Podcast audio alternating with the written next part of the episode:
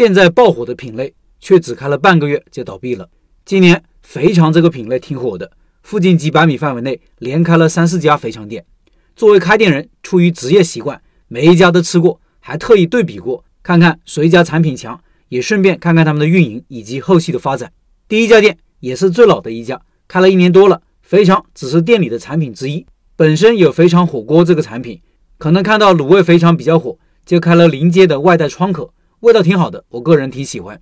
第二家店刚开了两个月，单品卤味肥肠店，位置很好，人流很旺，店铺租金至少一万五一个月，店里三四个人，产品我认为稍差于第一家店，但老板很会宣传，尤其是抖音宣传，一看就是有经验的人搞的，无论是门头的设计、宣传口号的设计都很有一套。记得当时预热海报就挺吸引人的，上面写着“准备买保时捷的用来开店了”。现在门头上的口号也挺吸引人，肥肠比脸洗得还干净，吸引了很多人的关注。开业之后生意也不错。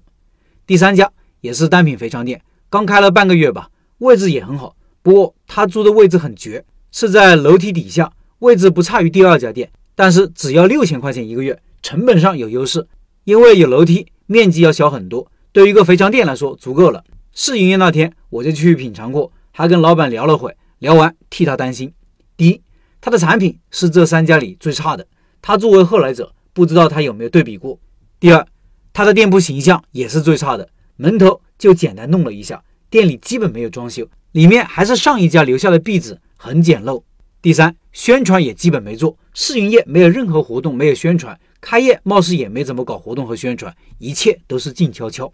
我那天问老板，离你不远处也有一家，他们搞宣传搞得很好呀，你怎么不宣传一下呢？老板笑笑说，没招到人，没时间搞。然后我说，那家生意挺好的，比你先开，竞争挺激烈哦。其实我是想问问他的竞争策略，不过不熟，没法聊下去。离开后，我就觉得他挺危险的，产品没别人好，宣传没别人好，形象没别人好，价格基本一样，毫无优势，咋竞争？今天路过，发现关门了。门口上写着“房东直租”，让人感叹。我觉得呀，很多人开店就跟第三位老板是一样的，看一个品类挺火就跟着开。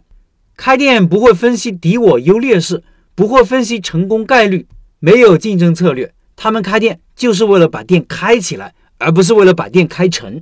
店开起来后，基本就是自生自灭的状态，不会想到开店做生意是需要宣传的，需要主动出击的。生意不好，立马放弃，一个月都觉得多，不愿意给自己一点点改进的时间。你说这样开店，这样做事，怎么跟别人竞争，怎么成功？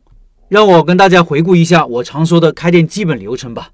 第一，精挑细选一个品类或者产品，好好打磨产品。第二，认真了解行业情况，看看同行怎么做，做得好的，做得不好的都看一下，分析顾客需求和痛点，看看自己如何切入市场。第三。耐心选址，分析人流，核算成本，分析竞争对手，对比优劣势，制定相应的竞争策略。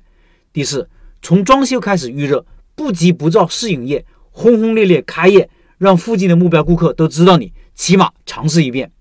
第五，如果开业不顺，不意味着就失败，分析原因，调整策略，继续宣传，坚持一段时间。